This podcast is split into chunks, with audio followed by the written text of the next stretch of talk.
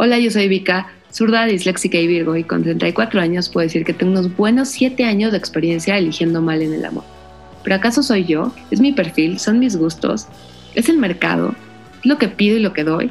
¿De qué me salvé o qué tristemente dejé ir? ¿Es una convicción o una maldición? ¿Pero por qué carajos sigo soltera? 34 y contando es un podcast para intentar entender y exorcizar tus comportamientos, tus patrones y tus malas decisiones en las relaciones. Así que diviértete y empieza a aprender de lo ajeno. Este episodio es muy especial. Hoy vamos a hablar de las 34 reglas para aprender en la soltería. Nos acercamos ya a la recta final de estos maravillosos 34 y cómo hemos aprendido. Así que he decidido partir este capítulo en dos. La primera, vamos a hacer una lista de 17 cosas que debemos eliminar en nuestra vida. Entonces, venga esta hermosa lista y vamos con el reencuentro de los daños. Pues venga, la primera regla es bien importante, es no mezclar alcohol cuando te sientes triste. Y esto es real, porque tal vez a los 20 te vale madre si puedes hacer un combo entre vodka, whisky, tequila, bacardí, perlas negras. Pero cuando tu situación emocional a los 34, pues no está en lo mejor, si le metes mezcal, cerveza y champaña, una copa de vino tinto puede ser fatídico. Hace un par de semanas comí en una, así aparte era como el evento, íbamos a comer ñoquis y empecé a tomar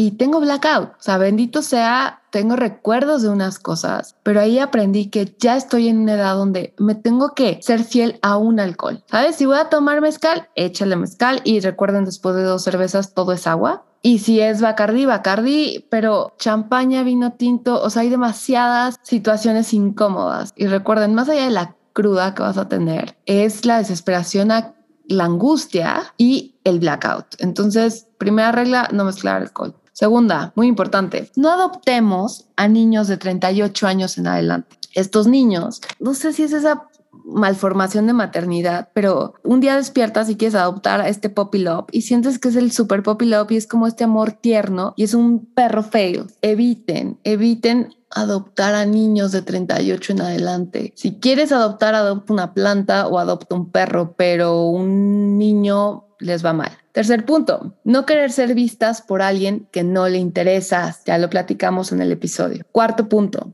no adelantarte nunca, nunca a una situación amorosa. Eso implica subir material en redes. No nos adelantemos.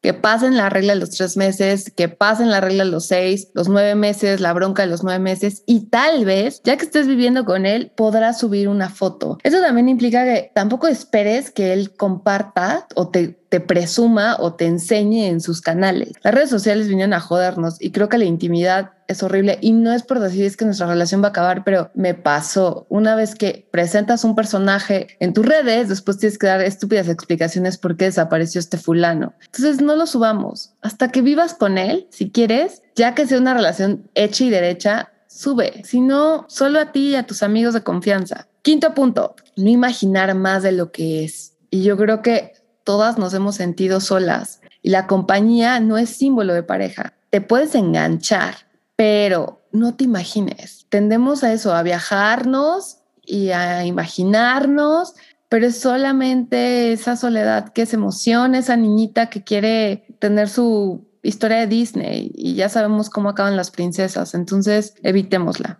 No cambiarás ni salvarás a nadie y eso incluye amigos y amigas, no solamente relaciones. A veces somos muy metiches y lo hacemos en buen sentido, pero güey, la gente es así, evitemos el cambio. Cada uno a su manera madurará o se dará cuenta de las cosas. Séptimo, no compartir tu vida de golpe. Y esto es otro punto importante cuando empiezas a conocer a alguien, te ilusionas y quieres mostrarle todo. Y lamentablemente no hay píldora del día siguiente para borrar secretos, así que cuida muy bien a quién se lo revelas. Una cosa y suena medio irónico o puede haber un debate. Una cosa es compartir cama, otra es compartir tu cerebro, otra compartir pues tus secretos más oscuros. Entonces, no compartas tu vida de golpe. Sé más precavida, escucha y entiende si pueden asumir también esas noticias, anécdotas.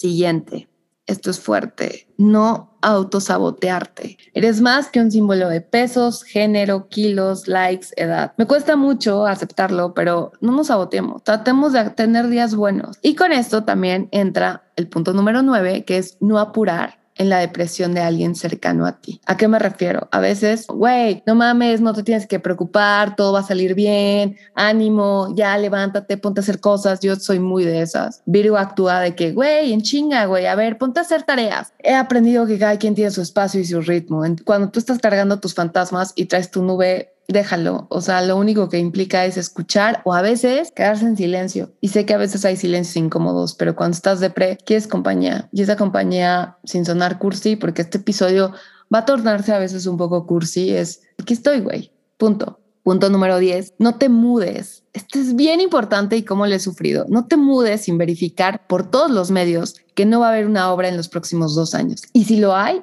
empieza a negociar con tu casera y verifica, y eso también, quién carajos es tu vecino, de arriba, de al lado, de abajo, de todos lados. Literal, todos esos poderes que tenemos de estoquear, aplícalos, pero no a tu ex, sino al espacio donde te vas a mudar. Llévate bien con el portero, checa la zona, pero de verdad verifica el tema de las obra, importantísimo. Punto número 11. No te tomes en serio ninguno de los comentarios negativos que hace, comillas, ese hombre o niño que adoptaste eh, respecto a tu vida, trabajo o amigos. A veces es como, dude, este güey acaba de entrar a mi temporada. ¿Por qué carajos me va a criticar mi espacio de vida o mis formas o mis manías?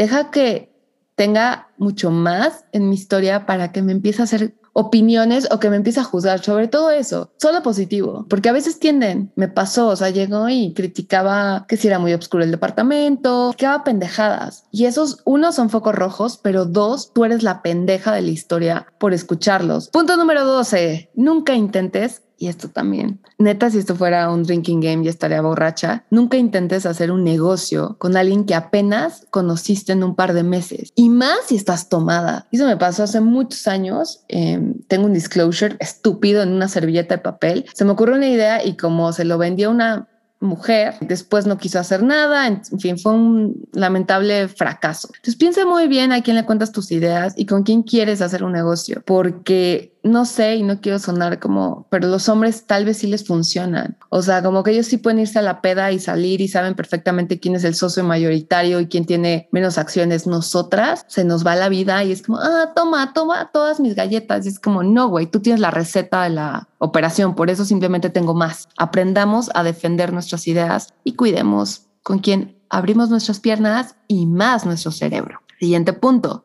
va de la mano. Punto número 13, no te asocies ni te cases con alguien por miedo a estar sola. Asociate porque le ves ventaja en la relación donde tú ganas más que él o ella. Y esto es real y puede sonar como súper frívolo o puede sonar súper calculador. Me ha pasado que a veces me asocio con gente que es porque lo hice, porque tenía miedo de estar sola, porque se casan, porque tenían miedo de estar solas. No cometamos esa estupidez y más cuando hay un papel de por medio. Aquí sí como la idea del símbolo de números tiene que ser siempre a tu favor, bebé. Punto número 14. No quieras, híjole, cómo me ha costado esto. No quieras comerte al mundo de putazo porque te vas a acabar indigestando. Aprende a masticar poco a poco, me cuesta, me cuesta. Pero eso sí, imagina faraónicamente y me encantó el domingo. Ella lo les contaré, me leyeron la carta astral y me encantó esa frase. Hay que imaginar faraónicamente, háganlo. Y como diría mi papá, hay que ser astutas y audaces, pero no nos queramos comer de golpe porque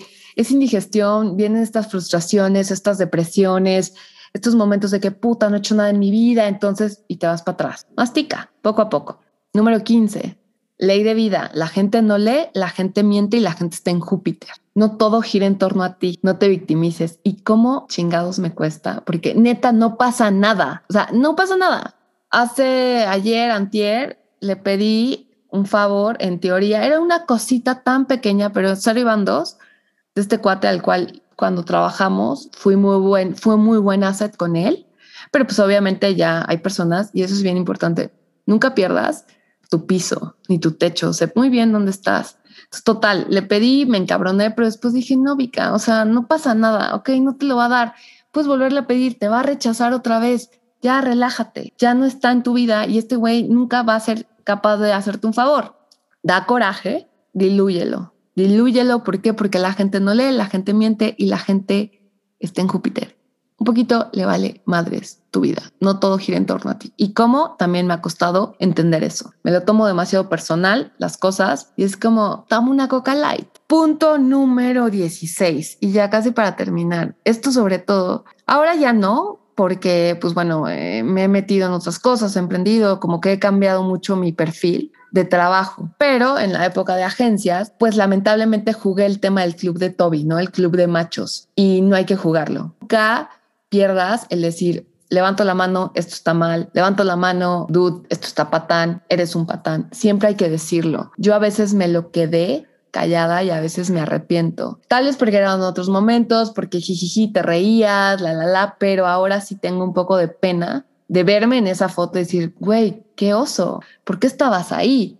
Entiendo que a veces tienes que sobrevivir y es parte de la supervivencia, llevarte con este club de machos o club de Tobis, pero ya, hay que ser el club de Matilda si quieren verlo así. Y punto número 17, no caigas en provocación. Si estás con ganas de cariño, mejor márcale a una amiga, ve una película, pide la pizza más marrana del universo, pero no vendamos nuestra soledad por pedacitos de un antojo. Te puede hacer más daño que toda una pizza. Algo que ya voy a hacer, digo, ya borré los teléfonos, pero creo que es un buen tip, es registra el teléfono de tu amiga en el número del güey peligroso. Entonces va a haber un momento en la fiesta o en tu depresión que se te va a ir la onda y le vas a querer marcar y va a ser como, fulana, Ah, gracias. Mi yo del pasado es brillante y evitó que hiciera una estupidez. Pongan los teléfonos de sus amigas en los teléfonos de las personas no gratas o no de esas personitas que buscas cariño, que te van a acabar incomodando. Acuérdense, no vendamos nuestra soledad a pedacitos. Cómete mejor la pizza entera. Pues bien, esta fue la primera parte de las reglas que hay que aprender en soltería a los 34 años. Espero que les guste. Díganme, cuéntenme, porque obviamente la lista podría ser enorme, pero creo que estas han sido las que más me han llamado la atención